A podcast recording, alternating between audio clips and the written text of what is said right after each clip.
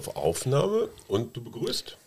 Äh, ich, ich würde begrüßen und dann überleiten zu dir und du ähm, stellst Susanne vor? Ja. Okay. Das hörst du jetzt.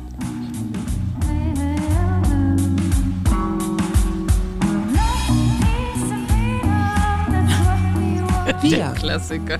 Arbeit, Leben, Liebe. Der Mutmach-Podcast der Berliner Morgenpost. Hallo und herzlich willkommen. Hier sind wieder wir an unserem Mittwochs-Expertentag und heute haben wir eine besondere Expertin da.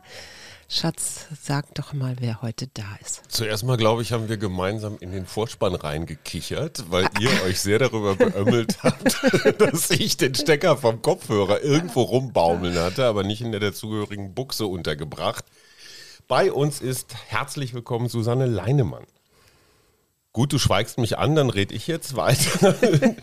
Susanne und ich kennen uns schon ganz schön lange. Wir sind Kollegen bei der Berliner Morgenpost. Ähm, Susanne war mal, also ich habe mal versucht, sie rumzukommandieren, das war aber wahnsinnig schwierig, weil sie einen sehr eigenen Kopf hat. Ich war mal Chefredakteur und sie war meine Superreporterin. Ihr Vater Jürgen Leinemann, mit dem habe ich zusammen mal eine Weile das Berliner Büro geleitet, um Vom meine Spiegel? vom Spiegel, um meine persönlichen Grenzen kennenzulernen. Sag mal, und du so? Genau, also du, damals weiß ich noch, äh, habe ich dich in Bonn sogar noch kennengelernt. Äh, Die Älteren erinnern sich. genau, genau, als die Hauptstadt noch, als es noch Westdeutschland gab und die Hauptstadt noch in Bonn war. Und da warst du kurz, tauchtest du immer mal im Bonner Büro auf, hast dich, glaube ich, aber, wenn ich mich richtig erinnere, geweigert, nach Bonn zu ziehen. Das war, äh, Das ja, wir haben in Köln gewohnt. Die, die, Das ja, war mein das, Wunsch. das erzählt, erklärt alles. die, die Ursache sitzt mir gegenüber. Ja, hat Bonn und- gesagt, wenn Bonn ich schon Köln. mit dir ins Rheinland gehe. Dann geht nur Köln, ja. ja. Und selbst Köln finde ich noch eine ziemliche Zumutung. Aber gut, Bonn hätte mich sehr in Münster Naja, erinnert. das sagst du jetzt als Westf Aber West habt- Westfale. Aber Habt ihr in Bonn gewohnt? Ja, ja, ja. Ich bin in äh, Bad Godesberg aufgewachsen. Nein. In Schweinheim. Wer kennt es nicht? Wer kennt es nicht? Ja, und, äh, Und dann, genau, und dann, äh, Jürgen wollte unbedingt nach Berlin, ne? genau, der hatte so richtig äh, tatsächlich den Kanal voll von der westdeutschen äh, Politik und hatte das Gefühl, irgendwas muss sich ändern in seinem Leben. Und dann äh, kam ihm entgegen, dass die Mauer fiel. Und äh, dann war er tatsächlich einer der allerersten Journalisten, die von Bonn nach Berlin gingen, wurde auch sehr viel verspottet von Kollegen, ähm, dass er jetzt wohl das alte Preußen wieder aufbauen will. Ausgerechnet. Ausgerechnet er. Und, äh, aber er hatte immer einen guten Riecher. Er hatte das ja auch bei Politikern. Er hatte ja immer eine gute Nase, wer kommt. Und er hatte auch eine gute Nase für Berlin und er liebte Berlin. Er hatte äh, hier auch studiert kurz, oder? Bevor wir über dein Thema reden, nämlich Bildung, Schule, Kinder in der Pandemie, muss ich eine Schnur noch loswerden. Ich habe zusammen mit Jürgen irgendwann mal eine Titelgeschichte geschrieben, so Zukunft Berlin, Aufbruch Berlin, warum alles besser wird. Wenn die Politik nur ein paar Steinwürfe von Kreuzberg, Wedding und so entfernt Genau, das ist. war seine, das, war war seine seine, These, das ne? war seine These, seine Hoffnung. Das ist so Das nicht. Raumschiff Bonn. Genau, das Raumschiff Bonn äh, muss, muss die Türen aufmachen und der Politiker äh, erlebt die Realität. Jetzt äh, erleben wir tatsächlich, glaube ich, dass das Raumschiff doch große Fähigkeiten hat, auch woanders zu landen, Ohne die Türen. ohne die Türen zu öffnen. Also Heute heißt das Blase, was früher Raumschiff das Raumschiff ist größer geworden, muss man sagen, im Vergleich zu Bonn. ja, das stimmt. Und du bist nicht in diesen spekulativen Hauptstadtjournalismus abgeglitten, sondern wovor ich einen riesen Respekt habe. Du bist echt auf eine sehr angenehme Art am Boden geblieben. Oh, danke. Du rennst, nee, du rennst bis heute durch Schulen, sprichst mit Direktoren, sprichst mit Eltern, extrem unaufgeregt für die Morgenpost. Ja. Wie nimmst du das wahr? Genau so. Und ich fühle mich immer gut informiert, wenn du was schreibst. Also es ist so, ja, im besten Sinne unspektakulär. An der Basis, würde ich Ja, sagen. aber auch nicht so zugespitzt. Nee. Weißt, man könnte auch jedes Mal irgendeine Krawallüberschrift drüber nehmen, wobei das ja nicht weniger bedrückend ist, was du schreibst.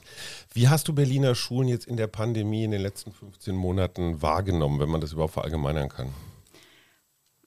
Ja, das ist natürlich, äh, also erstmal muss ich sagen, ich, ich mache jetzt so seit vier Jahren Bildungspolitik und ähm, das war ja, ist jetzt nicht so, dass ich immer dafür gebrannt habe. Ähm, ich, ich glaube, das Ganze fing damit an, dass äh, eben äh, die Stelle besetzt werden musste und ich gefragt wurde nach dem Motto, Frau Leinemann, Sie haben doch Kinder. Interess interessiert, eindeutig. genau, interessiert sie doch bestimmt. Und, äh, ich habe auch ein Auto und mache keine Autoseite. Ähm, also ist so. Und dann merkte ich, als ich damit anfing, dass mich das Thema wirklich packt. Das hatte ich so nicht erwartet. Ähm, Und ich wusste, dass es nicht gut steht um die Berliner Schule, beziehungsweise eher um die Schüler, also um Teile der Schüler, muss man sagen. Die Unterschiede in Berlin sind riesengroß zwischen den einzelnen Schulen. Ähm, aber ich war dann doch erschrocken, als ich merkte, äh, wie weit wir hinterherhängen.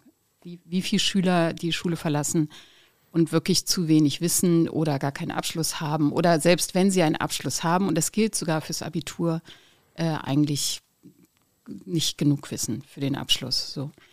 Ähm, insofern ist das, was dann passiert jetzt in der Pandemie, das ist unheimlich komplex natürlich das Thema. Es gibt ganz viele Facetten, wie das auf Schulen gewirkt hat.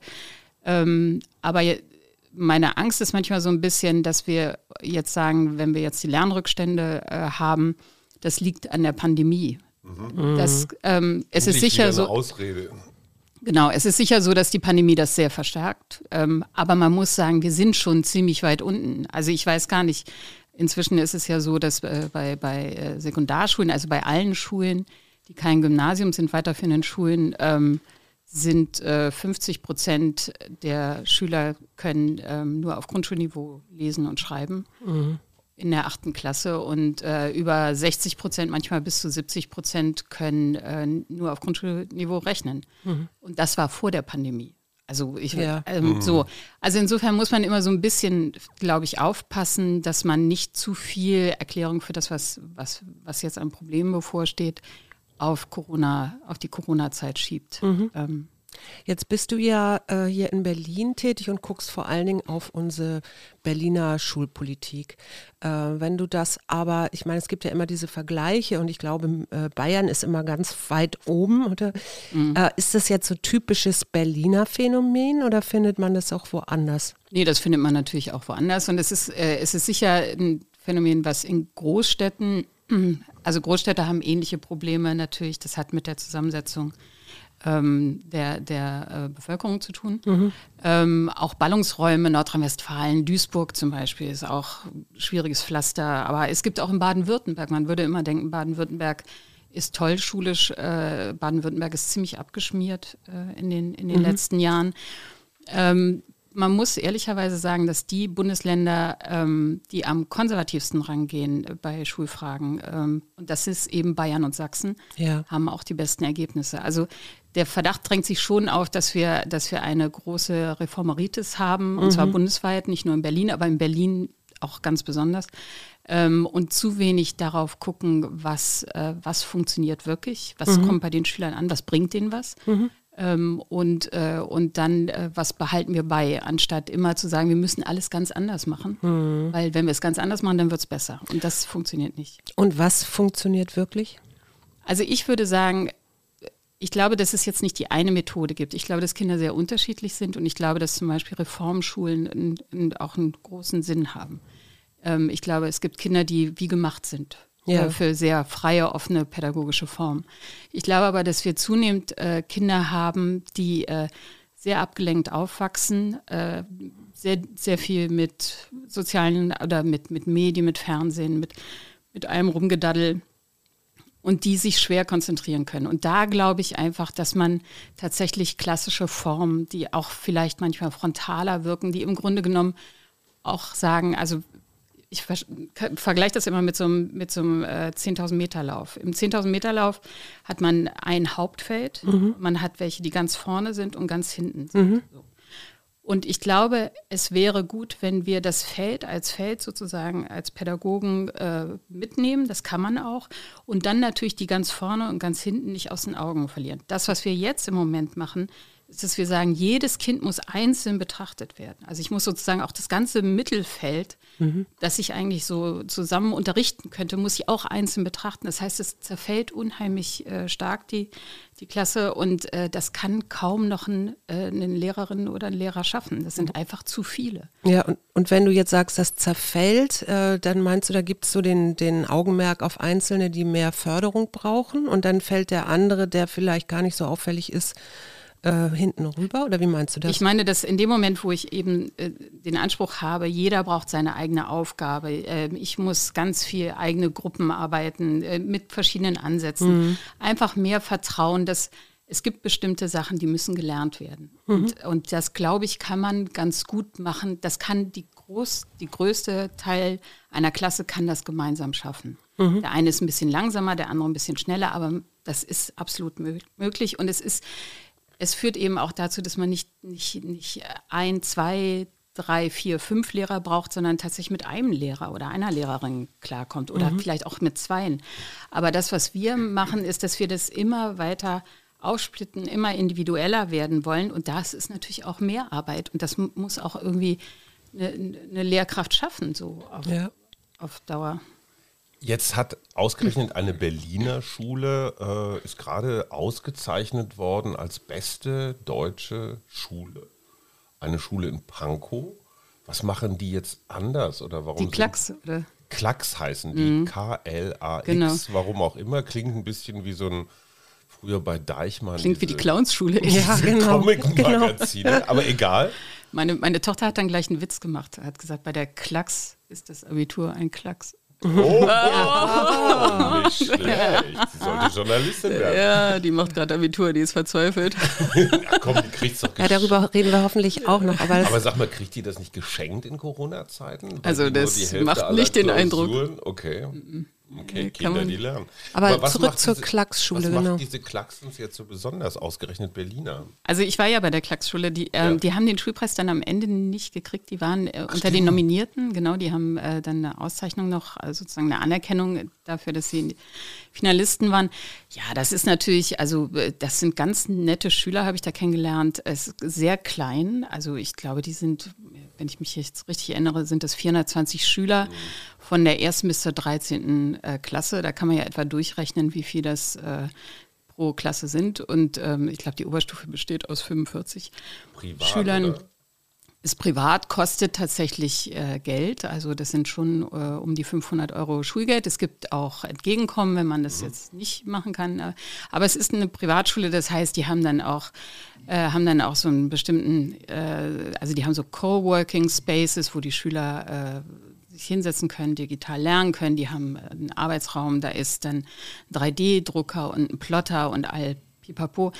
Das sind sehr eigene, wunderbare Bedingungen. Mhm. Und die haben das auch insofern toll gemacht. Ich hätte mir das gewünscht bei unseren Kindern. Ich kann sagen, das ist äh, nicht eingetroffen. Also bei denen war es zum Beispiel in der Pandemie so, dass es morgens einen digitalen Morgenkreis gab. Und dann hat man sich begrüßt und dann musste man sich auch an, äh, also musste auch sichtbar sein, musste das mhm. äh, Kamera anmachen. Und dann am Ende des Schultages hat man sich auch noch mal in einem Nachmittagskreis verabschiedet und gesagt, wie war der Tag? So. Mhm. Ähm, das ist toll. Das wäre super gewesen. Brauche ich dafür neue pädagogische Konzepte? Dafür, dass ich morgens meine 20, 30 Schüler, Schülerinnen einmal mach die Kamera an, zeig dich und sag in einem Satz, wie es dir geht. Ja, der, der, der Witz ist, das also jeder Lehrer. Ja, das schon, aber da ist halt der Unterschied zwischen privat und nicht privat. Also zum Beispiel äh, in, in, in der Schule unserer Kinder ist es so, dass der Server tatsächlich nur geschafft hat, zwei Klassen gleichzeitig zu streamen. Mhm. So, und dann, aber wenn er das gemacht hat, hat er das auch nur geschafft, wenn nur ein Bild an war. Das heißt, es konnte Verstehe. nur der Lehrer zu sehen oder die Lehrerin zu sehen sein. In dem Moment, wo die Schüler sich noch zugeschaltet haben, fror das Bild ein. Und wir haben einen Elternabend gehabt, da passierte genau das. Wir mhm. wurden dann erst waren wir, haben wir uns alle gesehen an äh, die Eltern und dann äh, fror unsere Lehrerin ein, die Klassenlehrerin, dann hat sie irgendwie per WhatsApp gebeten, dass wir doch bitte alle das Bild ausmachen. Also es war sehr live ähm, und tatsächlich ist einfach das technische Problem, äh, dass viele Schulen das überhaupt nicht leisten können. Natürlich mhm. wäre das, das ist kein großes pädagogisches Konzept, das ist, äh, so, aber, aber es ist sehr hilfreich. Es hätte auch bei uns zu Hause viel geholfen, aber es ist einfach technisch nicht drin gewesen. Und deswegen muss man fairerweise sagen, geht, hat die Klacks andere Bedingungen. Also ja. ähm, ich habe den Schulleiter dann auch tatsächlich angesprochen und habe gesagt, also ich kenne ja auch viele Brennpunktschulen, die sind übervoll. Da ist jede, also jeder Raum, da ist sogar da, wo der Hausmeister sitzt, sitzt eine Klasse drin. Ist wirklich kein Witz. Also ich übertreibe mhm. nicht. Es gibt wirklich sehr volle Schulen, öffentliche Schulen hier in Berlin. Und da ist überhaupt nicht dran zu denken, dass eine Schülerin meinetwegen sagt, also ich fühle mich hier nicht wohl in dieser Umgebung, ich möchte gerne in einem anderen Raum äh, weiter lernen, mhm. digital. Also das, so ist die Realität nicht. Das wäre schön, aber so ist sie nicht. Mhm.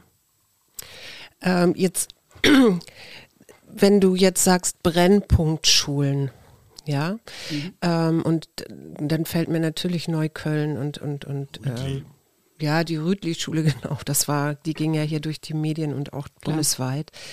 Ähm, diese Probleme sind ja jetzt nichts, was, was jetzt gerade erst aufpoppt, sondern das gibt es ja schon ganz schön lange. Was wäre denn eine bessere Möglichkeit, eben auch Kinder, die eher aus bildungsfernen Schichten kommen, zu beschulen? Also tatsächlich gibt es die, gibt's die schon, schon sehr lange und ich habe ja ein, ich habe jetzt gerade ein Buch geschrieben mit, äh, mit, dem, mit dem Schulleiter einer Brennpunktschule.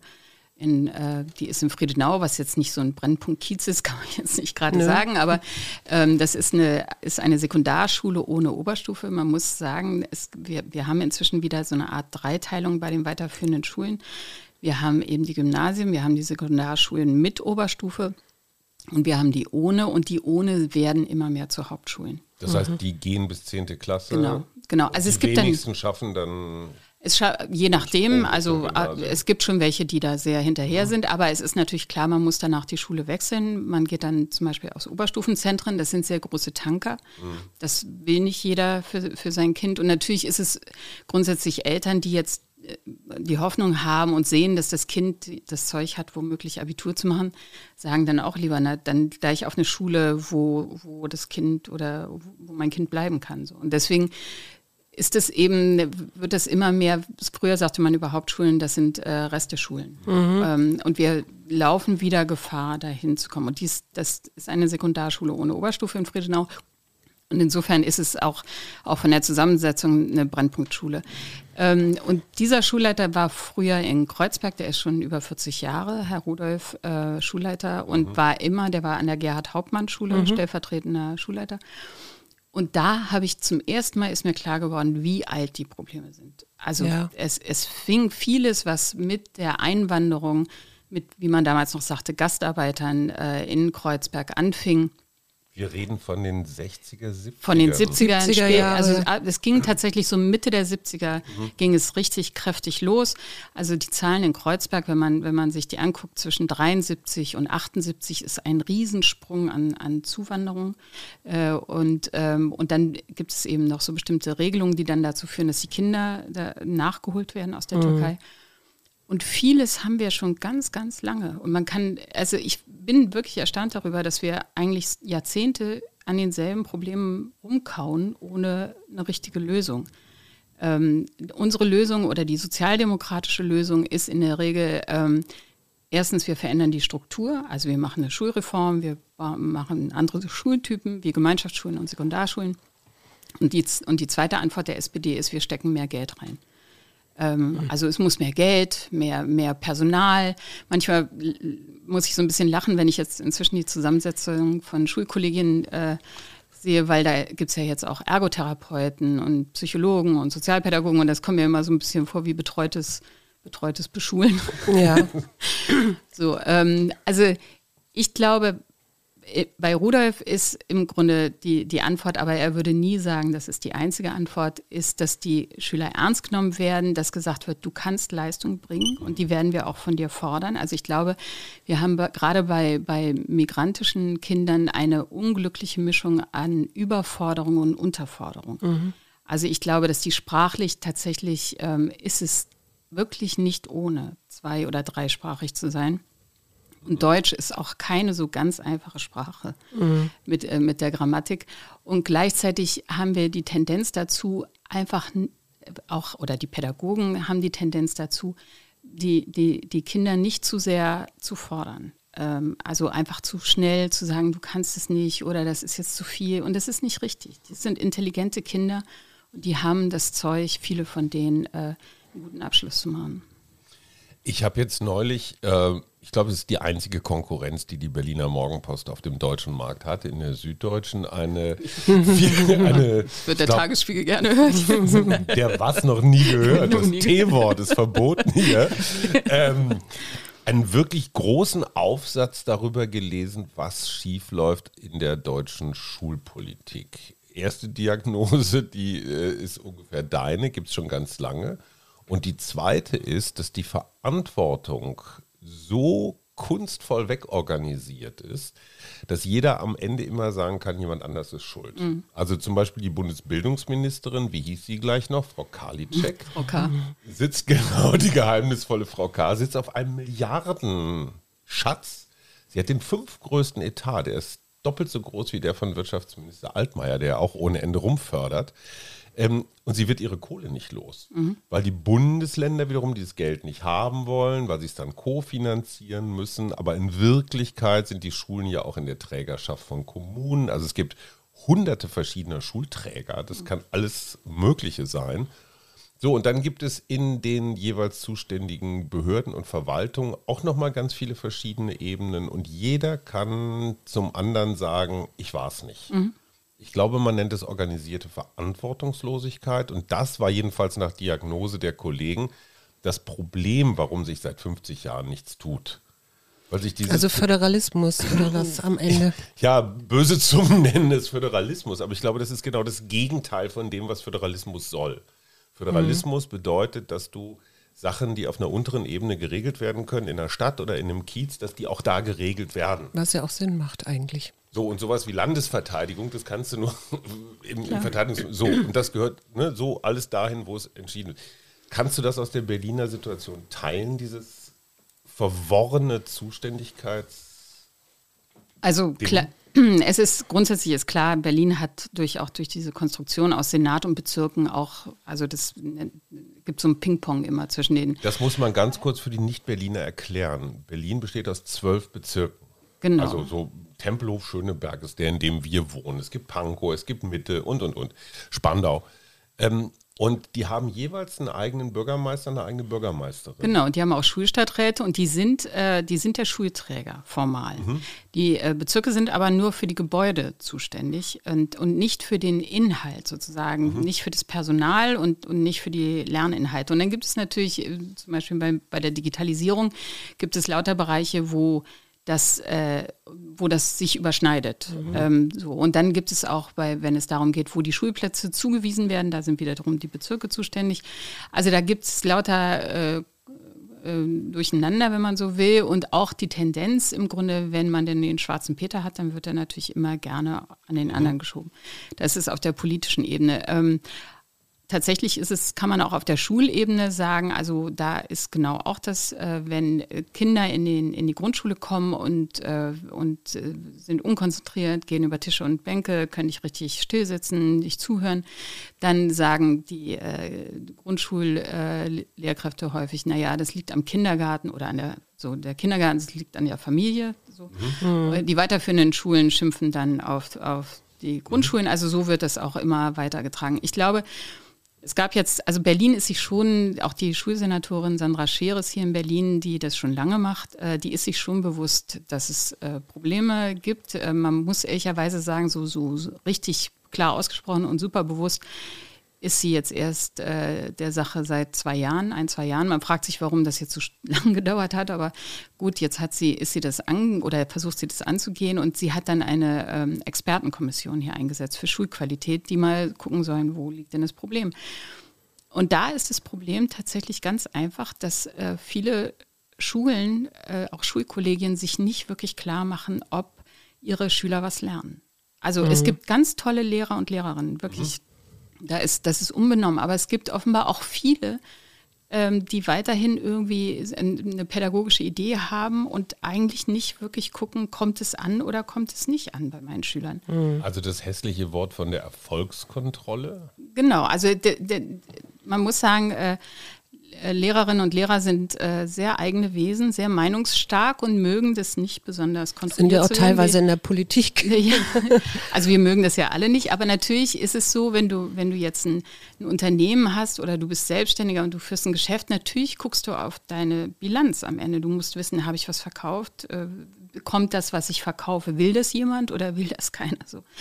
Ähm, und natürlich müssen auch Schulen gucken, wirklich, haben meine Schüler was gelernt? Mhm. Wie viele Schüler haben die Chance, äh, meinetwegen aus der Grundschule an eine weiterführende Schule weiterzugehen und da gut anzukommen? Also das ist, mhm. ich meine, die werden ja automatisch weiter, das ist ja nicht das Problem, aber haben Sie, wie, wie, wie, wie kommen Sie da an? Straucheln Sie da? Habe ich denen genug beigebracht? Das heißt, einfach sich klar zu werden, was kommt an und äh, was funktioniert. Und dann, wenn man dann merkt, Mensch, meine Schüler lernen in der ganz großen Mehrheit zu wenig. Mhm. Dann muss ich anfangen, darüber nachzudenken, was mache ich hier vorne eigentlich und was sollte ich vielleicht anders machen. So lange, bis man die Form gefunden hat, die, äh, die funktioniert. Mhm.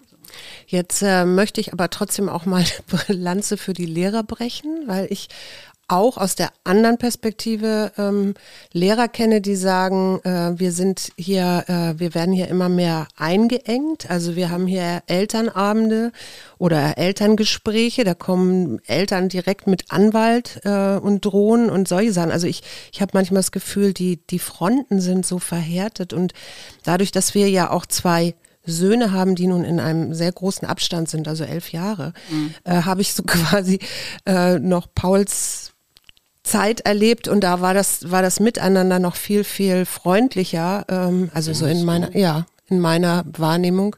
Du hast das Gefühl, das Klima hat sich. Das, ja, ja, also vielleicht jetzt nicht äh, von unserem jüngeren Sohn aus der, ähm, jetzt im Gymnasium, aber in, in der Grundschule weiß ich noch, dass mir eine Lehrerin äh, ängstlich entgegen, also gegenüber saß und sagte, äh, haben Sie denn gar keinen Anwalt mitgebracht? Mhm. Also so, ähm, deswegen ist das jetzt, ähm, ist das nicht auch ein Problem von, ich bin jetzt mal gemein und verallgemeiner, aber von Eltern, die erwarten, dass quasi ihre Erziehungsaufgaben dann auch schön von der Schule übernommen werden? Also erstmal glaube ich tatsächlich, dass Lehrerinnen und Lehrer ein, äh, ein, ein toller Beruf ist, aber auch ein unheimlich herausfordernder. Also ich glaube, dieses äh, auch allein die Vorstellung, dass ich jeden Tag die Tür von der Klasse aufmache und dahinter sitzen 25 bis 32 Kinder, die äh, mehr, eher weniger als mehr auf mich warten. Und äh, äh, das ist schon echt nicht ohne. Und man ist auch eine Mischung zwischen Wissensvermittler und Entertainer und alles zusammen ähm, und das jeden Tag.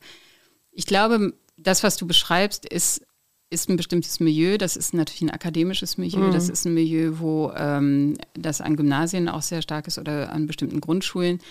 Ähm, ich, ich, glaube, das Problem ist wirklich, dass man, dass die Unterschiede wahnsinnig groß sind in Berlin, worüber wir reden. Wir haben in Berlin ganz tolle Schulen, die unheimlich erfolgreich sind, die viele Preise gewinnen. Mhm. Ähm, und natürlich haben wir völlig überdrehte Eltern, die am liebsten äh, jede Note äh, einklagen würden, die völlig am Rad drehen, wenn es in der vierten Klasse darum geht, äh, oder dritte ist es ja dann schon, dass der Übergang geschafft werden soll zur fünften. Ähm, und äh, genauso dann nochmal am Rad drehen äh, in der fünften und sechsten. Ähm, und der, man muss ja auch fairerweise sagen, der, das ist auch wirklich eine herausfordernde Zeit für Eltern, dieser, dieser Übergang in die weiterführende Schule, die drei Wunschschulen, die man angeben kann, da kann man viel falsch machen. Das ist alles nicht so ohne. Natürlich ist es ähm, also ich kenne auch, kenn auch mehrere ähm, Lehrerinnen und Lehrer, die gewechselt sind von einem Gymnasium, äh, weil ihnen das genau das zu anstrengend war. Mhm. Weil sie keine Lust mehr hatten, mit, mehr mit Anwälten als mit Eltern zu reden. Und die sind zu einer Brennpunktschule gegangen, weil man da viel bewegen kann und weil man, also die Wahrscheinlichkeit, dass du da einen Anwalt siehst, ist, äh, ist sehr gering. Relativ gering. Ja, relativ gering, genau. Ähm, und da ist sicher auch was aus dem Lot. In, mhm. in, in, weil, weil ich glaube, also vielleicht geht es euch ja auch so, wenn in dem Moment, wo man Kinder aufwachsen sieht ähm, und die älter werden, merkst du, es gehen halt, also Pubertät ist echt nicht ohne. Nö.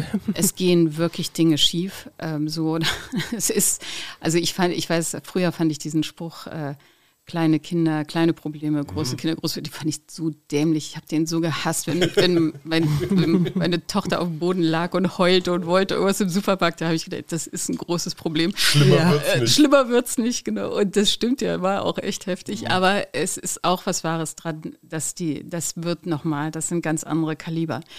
Und ich glaube, dass Eltern, ähm, ich, ich würde es auch den Lehrkräften wünschen, dass, dass Eltern gelassener werden. Ähm, das ist in Deutschland, das Schöne an Deutschland ist, dass wir, dass wir eine sehr durchlässige Bildungswelt haben. Das heißt, selbst wenn es mit dem Abitur nicht klappt, ähm, gibt es gute Chancen, das nochmal nachzuholen. Es mhm. ist alles nicht der Weltuntergang.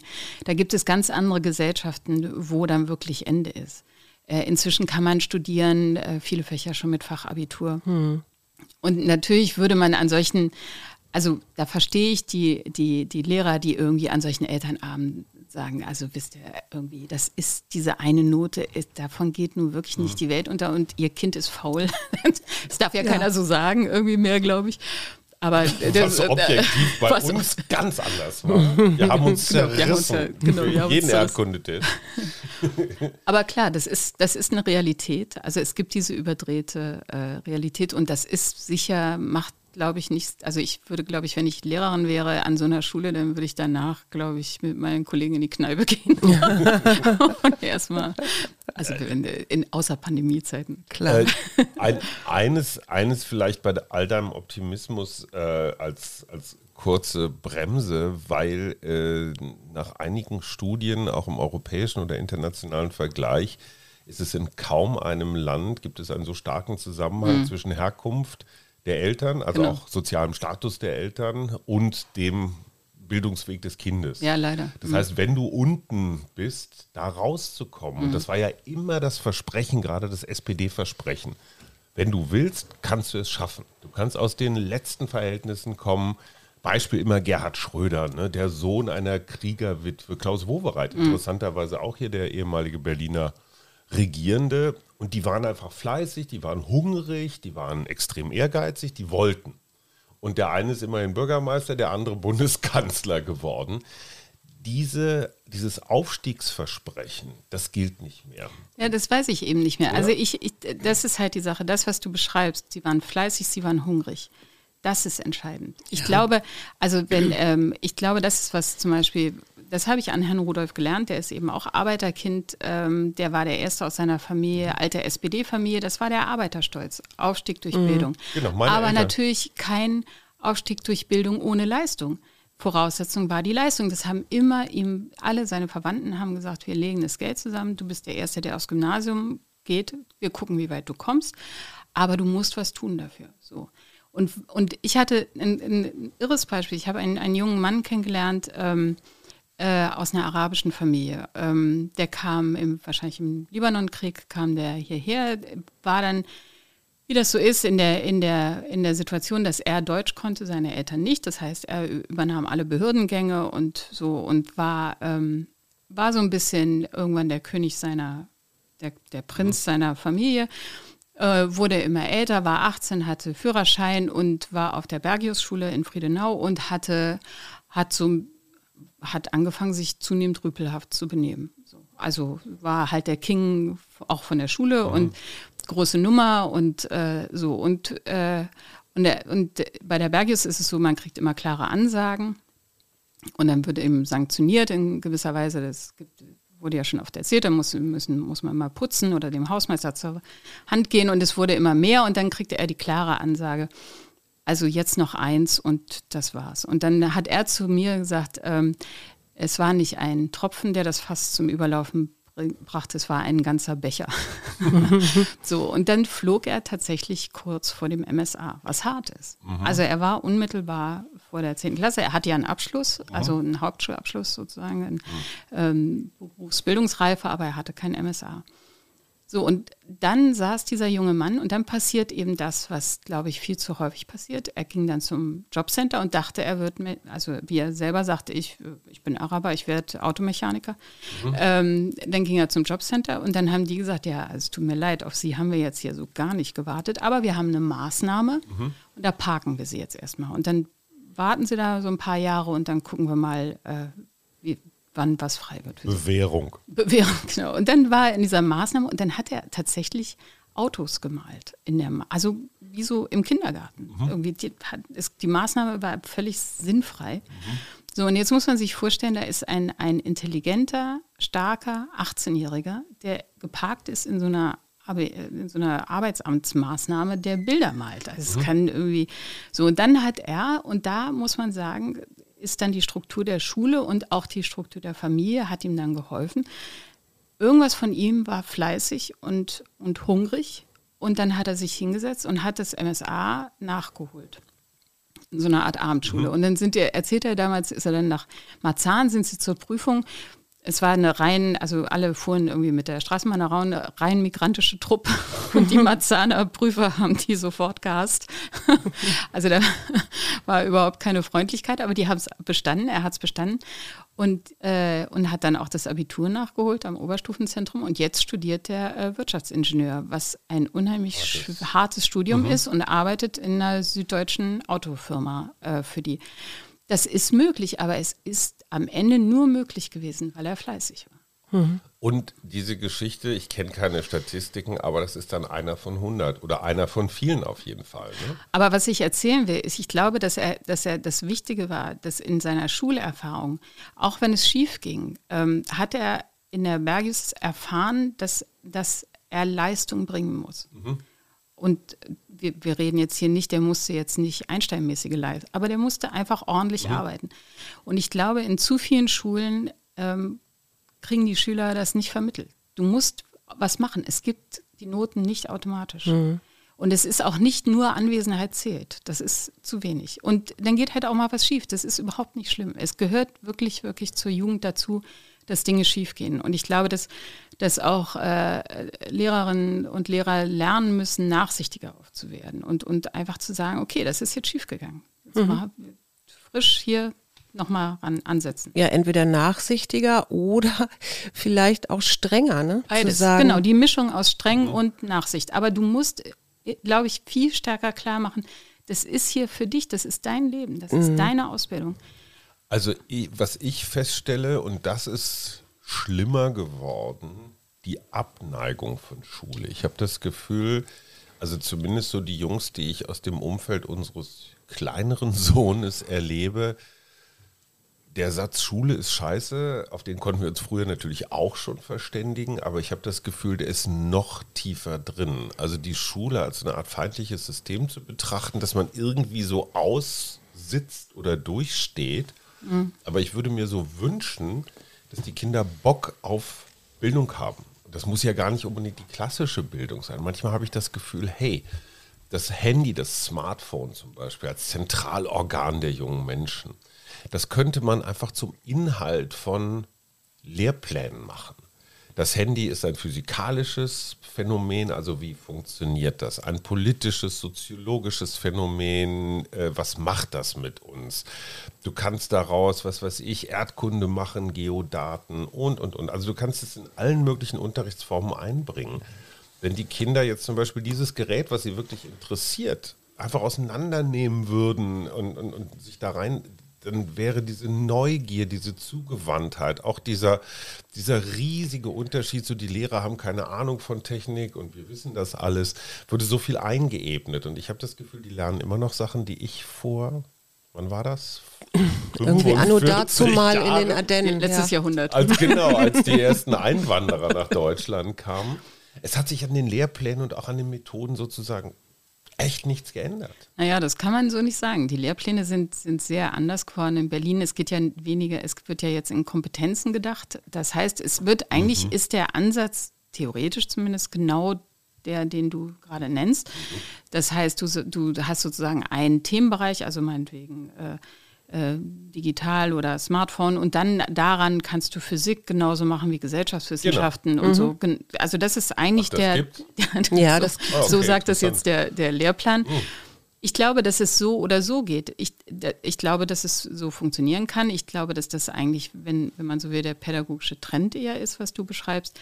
Wichtig ist nur, dass man am Ende guckt, ob, am, ob was hängen bleibt. Ob, ob, so, das ja, ist ja, das Entscheidende. Ich, es ist im Grunde genommen, du kannst auf dem Weg A, B, C oder D dahin kommen.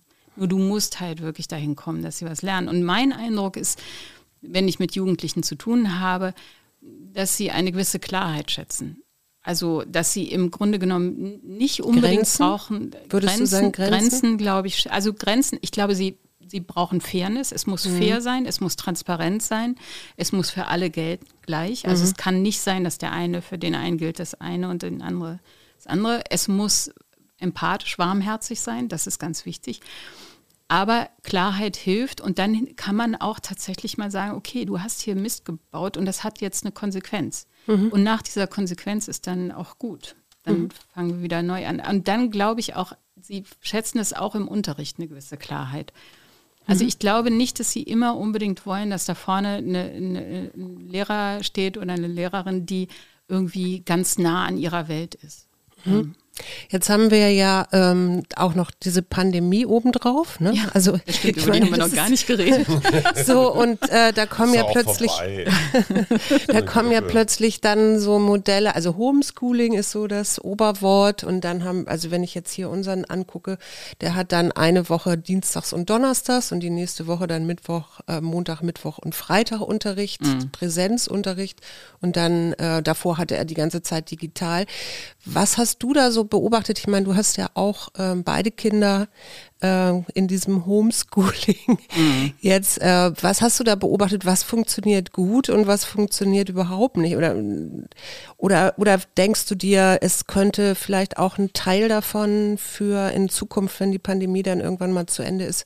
Oder Also ich bin, bin, das darf man eigentlich gar nicht sagen, weil natürlich alle unheimlich Digitalisierung hypen. Ähm, ich bin noch nicht so völlig überzeugt davon, welche Qualität äh, dazukommt. Also ich sage mal so, mein, unser Sohn zum Beispiel ist nicht so wahnsinnig äh, gut in Mathe. Da sind, ist natürlich sowas wie Bettermarks irgendwie, dass er immer wiederholt und so, das hilft bei dem.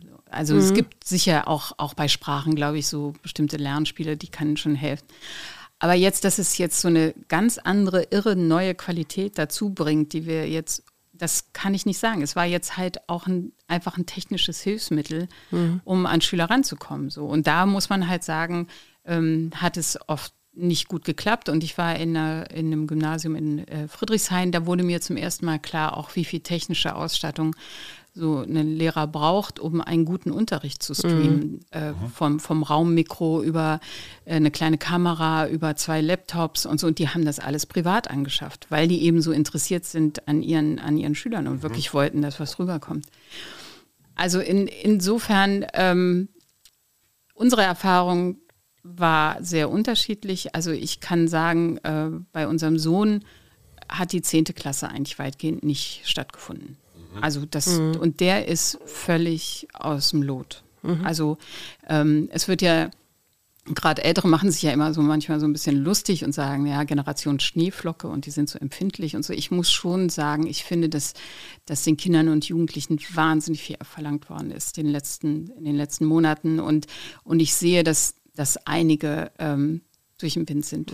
Ich glaube, man kann sich das am ehesten vorstellen mit jemand, der der, gar, der gearbeitet hat, der immer voll im Beruf war und dann von einem Tag zum anderen arbeitslos wird und zu Hause rumsitzt. Und also bei uns lief halt auch schulisch nicht so wahnsinnig viel.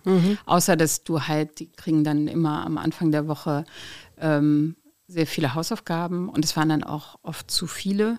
Dann wurde das abgearbeitet und dann hat man es irgendwie reingeschickt in, in so ein schwarzes Loch. Das ist so, als, als ich freie Journalistin war, war das genauso. Man schickte seine Artikel in, in die Redaktion und niemand antwortete. Und keine Antwort war das Keine- Beste, was kein- passiert Genau, war das ne? Beste. Ja, genau. Und manchmal erschien es dann in der Zeitung, manchmal auch nicht. Und so. Und manchmal stark verändert. genau, und, äh, also insofern, so war, glaube ich, auch das Gefühl da, da ist, äh, also da ist noch viel Luft nach oben. Ähm, und bei, der, bei den siebten und achten Klassen äh, hatte ich manchmal den Eindruck, die waren ja monatelang tatsächlich auch nicht im Wechselunterricht.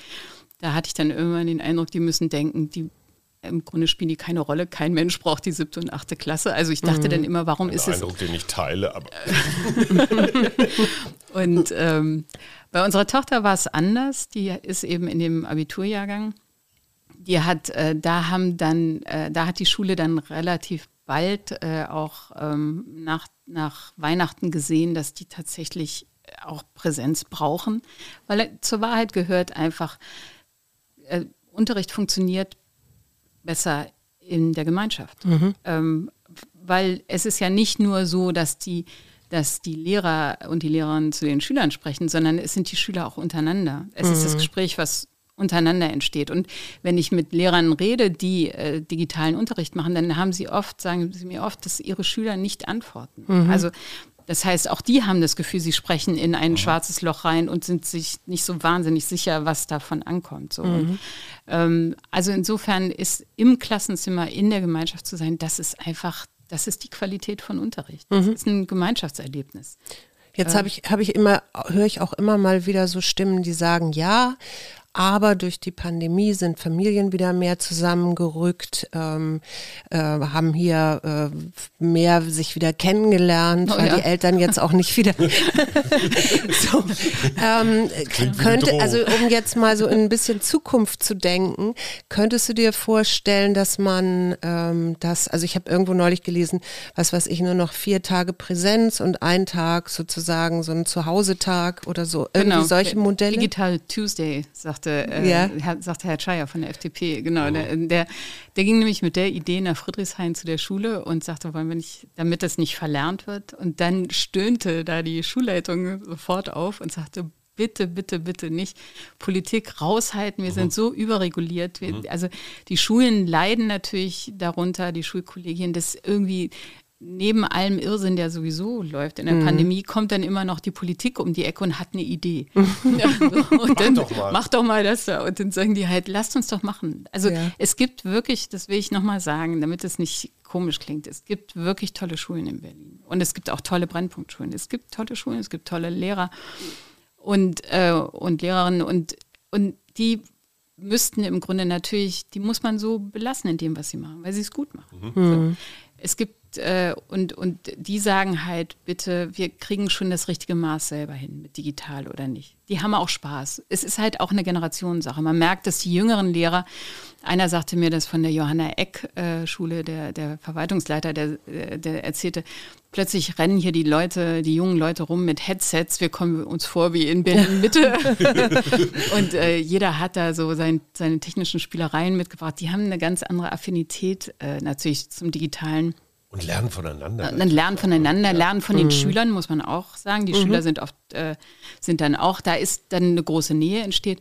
Also da werden Sachen, glaube ich, sehr selbstverständlich wachsen, ähm, mhm. ähm, ohne dass man das jetzt, also man muss die Mittel natürlich äh, äh, politisch stellen und man muss gucken, dass das abgerufen wird und so, keine Frage. Aber ich glaube, wir müssen nicht, äh, das, wird, das wird sich entwickeln, das ist mhm. die Zeit. Äh, jetzt fällt mir noch was ganz anderes ein oder so anders ist es gar nicht. Meine Schwägerin arbeitet ähm, in Hamburg äh, mit so, also sozial schwachen oder bildungsfernen, mhm. ähm, also Kindern, die irgendwie durchs Raster fallen und sagte, die hat auch jetzt gerade wieder 14 Kinder oder so, die sie betreut. Und die sagte, ähm, das wäre ja für ähm, bestimmte Kinder oder Gruppen wäre das wunderbar. Aber es gibt inzwischen auch Kinder, das beobachtet sie äh, und erzählte das an einem Beispiel von einem Jungen, der keine Hausaufgaben abgab und, und, und, und. Und dann hat man irgendwann mal danach gehakt, weil die Lehrer gesagt haben, da kommt gar nichts von dem. Mhm. Und dann stellte sich raus, ähm, dass der zwar digital alles zu Hause hatte, aber keiner äh, sich mal hingesetzt hat und ihm erklärt hat, wie man jetzt so eine Datei hochlädt oder irgendwo hinschickt. Und ähm, die Mutter auch sagte, ja, ich habe hier den ganzen Tag, muss ich arbeiten. Also das war eher so eine Wohlstandsverwahrlosung. Mhm. Äh, hast du das auch irgendwie beobachtet? Also ich habe, weiß, ich habe äh, immer mal, wenn ich mit, mit Lehrern gesprochen habe und Lehrern, die erzählten dann, ja, also wir haben, wir müssen ja erstmal äh, erklären, wie man eine, eine äh, www Zeile oben reinschreibt oder was eine PDF ist, äh, dass man die nicht kaufen kann, sondern mhm. dass es ein Dateiformat ist. Also das, die, die sagten, sie waren erstaunt darüber, dass sie, dass sie eben zwei Jugendliche haben, die eigentlich die ganze Zeit permanent am Smartphone hängen ja. und, und also die Mädels machen ja soziale Medien und die Jungs mhm. daddeln äh, eher, aber, ähm, aber die überhaupt keine Ahnung haben, was sie da eigentlich was sie da, mit welchem Handwerkszeug sie da rangehen müssen und welche Möglichkeiten es auch für den Beruf gibt. Ähm, Das scheint tatsächlich ein Problem zu sein. Aber sorry, das, was du ganz am Anfang gesagt hast, was die Klacksschule macht. Und ich muss sagen, hey, das ist für mich eine echte Minimax-Intervention. Also mit minimalem Einsatz einen maximalen Effekt zu erzeugen. Wir haben einen Morgenkreis und wir haben einen Nachmittagskreis. Ja, wir sehen uns alle, wenn wir uns morgens zusammenfinden oder einloggen und jeder sagt, was los ist. Und wenn dann einer sagt, ich kriege meine verdammte PDF nicht, nicht auf oder ich weiß gar nicht, was das ist, ja, dann klärt man das Problem sofort. Und nachmittags fragt man, wie geht's euch? Gibt es noch irgendwie offene Fragen? Und das wäre für mich ein erwachsenes, ja. ist immer schwer bei Kindern und Jugendlichen, aber ein erwachsenes Lernklima oder das Verständnis von Kooperation, von Team. Und dann sagt man, hey Susanne, du weißt, wie das funktioniert, erklär doch mal der Suse, Klar. wie das mit der PDF läuft. Aber was machst du, wenn du wirklich nicht die Serverleistung hast, mhm. ähm, das zu machen für eine ganze Schule? Und das aber sorry, ist dann lass uns doch erstmal die 80 Prozent erledigen, wo die Serverleistung vielleicht stimmt und uns dann. Ah, 80 Prozent, da bist du. Okay 50, okay, 50. Aber wie du sagst, da läuft das. Und ich finde, das ist so eine einfache und wirkungsvolle Geschichte mit diesem Morgen- und Nachmittagskreis, wo man ganz viel, ganz viel erreichen kann und auch die Lehrer vielleicht diese Einblicke, von denen Suse gerade sagte. Ich meine, sorry, das sollte man doch vielleicht mal kapieren. Also, das kann doch nicht sein, dass das ein Jahr lang unentdeckt bleibt. Da läuft doch irgendwas ja, aber das meine ich ja, das ist, dass, dass Kinder, die jetzt eben nicht aus sozial schwachen Familien kommen, ja, ja, ja? also wo irgendwie das Geld jetzt keine Rolle spielt, dass die manchmal eben auch durchs Raster genau, fallen. Genau, nee, es gibt, es gibt Wohlstandsverwahrlosung. Das ist überhaupt keine Frage. Ähm, Wie doch uns. Ähm, und äh, also ja, das ist schon richtig, was du, was du sagst mit dem Morgenkreis. Das, was ich, was ich wiedergespiegelt kriege aus den Schulen, ist, dass es halt für das Digitale offensichtlich gilt die Schulpflicht nicht. Also mhm. die, die, haben, du hast manche, ja, es ist wirklich so.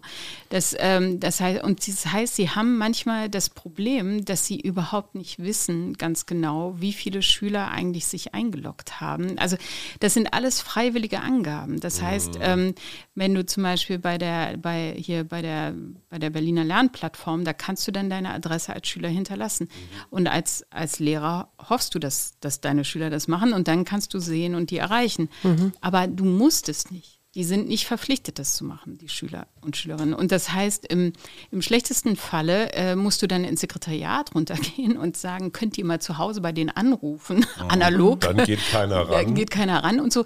Also das ist, äh, das ist alles eine, noch nicht so richtig, das ist alles noch nicht richtig durchdacht, mhm. wie es ähm, aktuell ist. Jetzt kommt mein berühmter Satz, wir sind ja ein Mutmach-Podcast. Ja, Was macht dir Mut?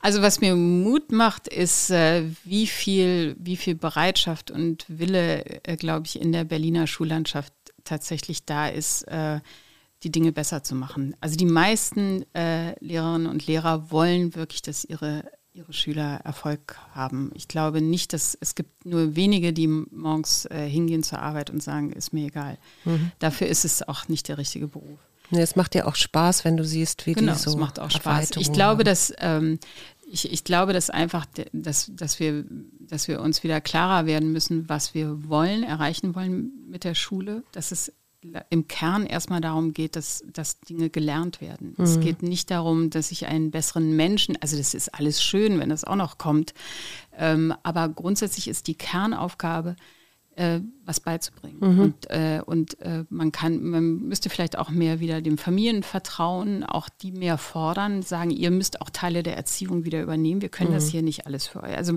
man kann nicht alles immer auslagern an, nee. an die Schule. Aber das grundsätzlich, glaube ich, ist, die Kraft ist da, der Wille ist da. Ähm, mhm. Das macht mir Mut. Glaubst du, dass das eine Folge von oder Nachfolge der Pandemie sein könnte, dass es eben auch viele Eltern, nicht alle klar, wieder mehr schauen, wer mit den Kindern zusammen machen, tun? Oder? Also ich glaube schon, dass eine Folge der Pandemie ist äh, oder hoffe, dass die, dass Schülerinnen und Schüler wieder mehr bewusst sind, was sie an der Schule haben. Ich, mhm. ich habe das oft gehört von Schülern, die mir sagten, ich hätte nie gedacht, dass ich die Schule vermisse. Mhm. Also das ist also genau das, was du eben sagtest, ja, dieses kein Bock, kein Bock mhm. blöde Schule. Also mein Eindruck ist, das hat sich etwas mhm. verschoben. Es, äh, und ich glaube, dass auch auch Lehrerinnen und Lehrer das Gefühl haben, Mensch, ich habe meine Schüler vermisst. Hm. Also die, und, und die haben auch wirklich viel Einsatz gezeigt, um die irgendwie zu erreichen. Also die haben, wie schon gesagt, die sind wirklich, äh, viele sind privat äh, zu Saturn und haben gesagt, ich kaufe jetzt das, ich kaufe jetzt das. Mhm. Das ist jetzt, ein, mhm. da hat keiner gewartet, groß irgendwie. Natürlich gibt es Lehrer, die sagen, also solange die Behörde mir das nicht bezahlt, mache ich das nicht. Aber es gibt viele, die sich engagiert haben. Und ich glaube, diesen, diesen Aufschwung, dieses Gefühl auch wieder zu wissen, wir sind eine Schulgemeinschaft. Mhm. Wir sind nicht irgendwie ein Haufen, der, der zusammenge zufällig zusammengewürfelt ist, sondern wir sind eine Gemeinschaft. Wir haben das zusammen durchgestanden, diese Krise, und jetzt werden wir die Zeit danach äh, gut machen, besser machen.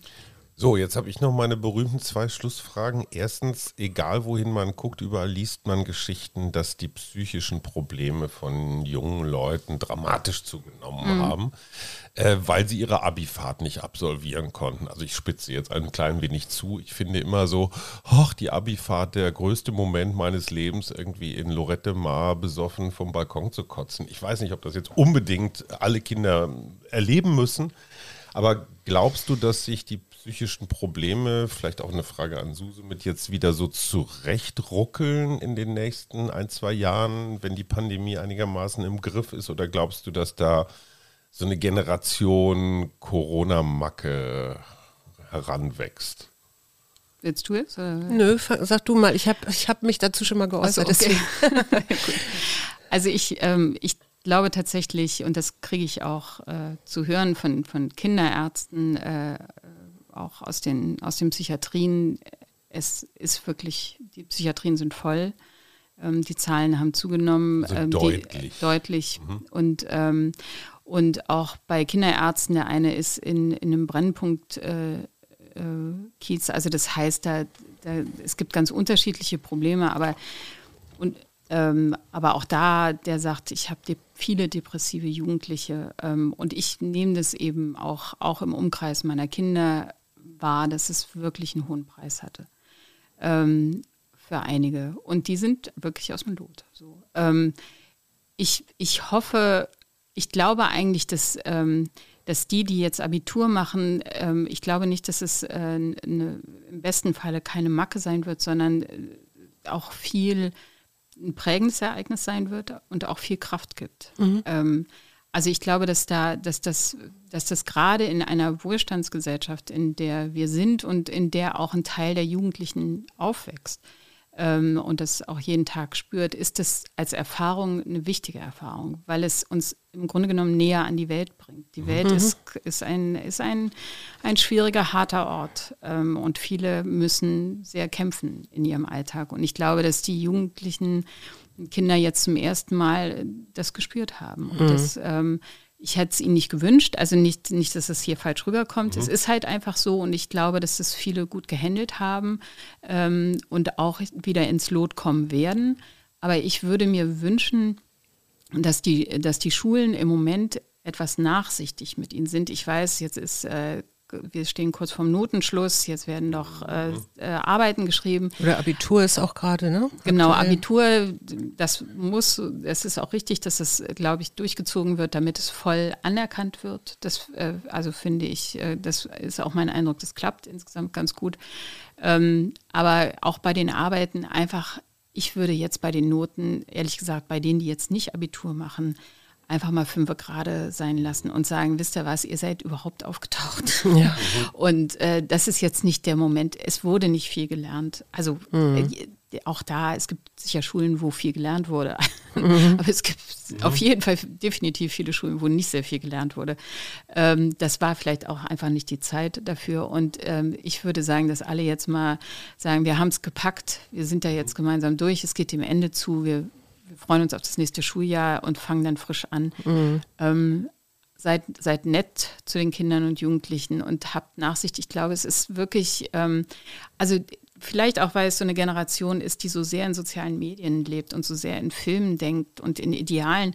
Haben die sich, glaube ich, zum Teil auch vorgestellt, das ist jetzt meine Jugend und meine mhm. Jugend ist Party und es ist genau wie auf der mhm. Netflix, in der Netflix-Serie. Mhm.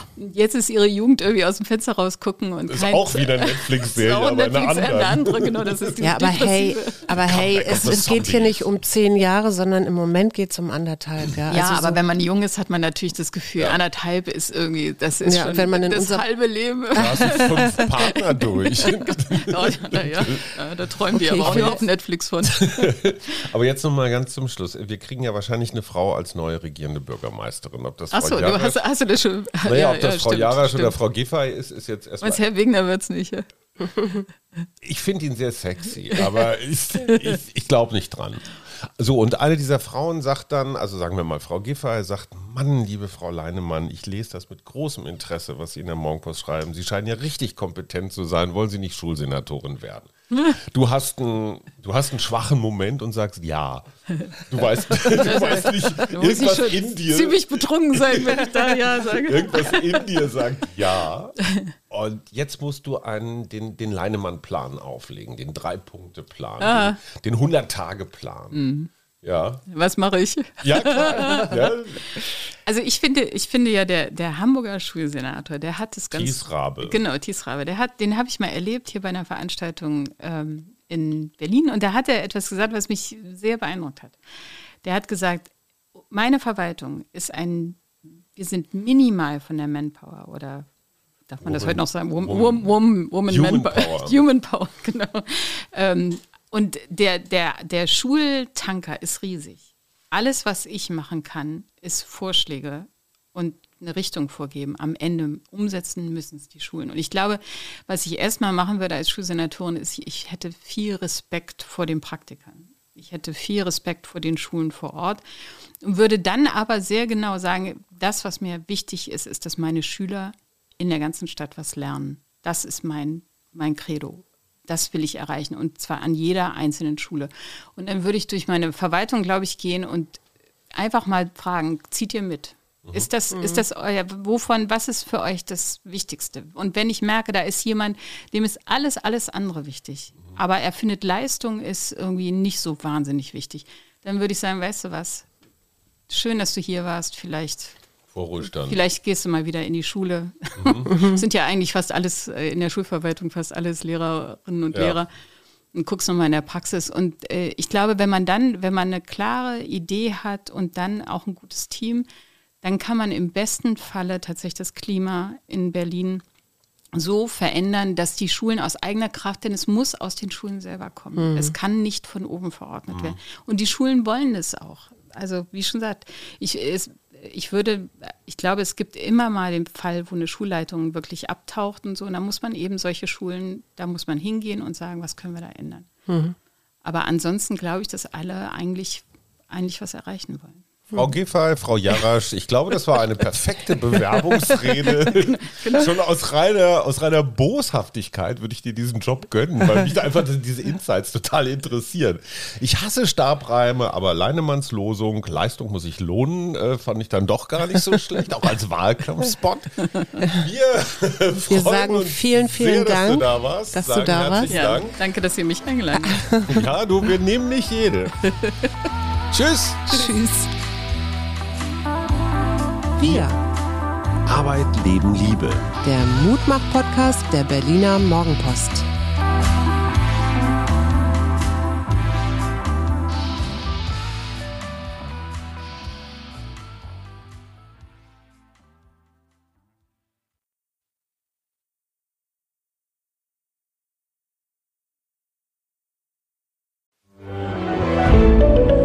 Ein Podcast von Funke.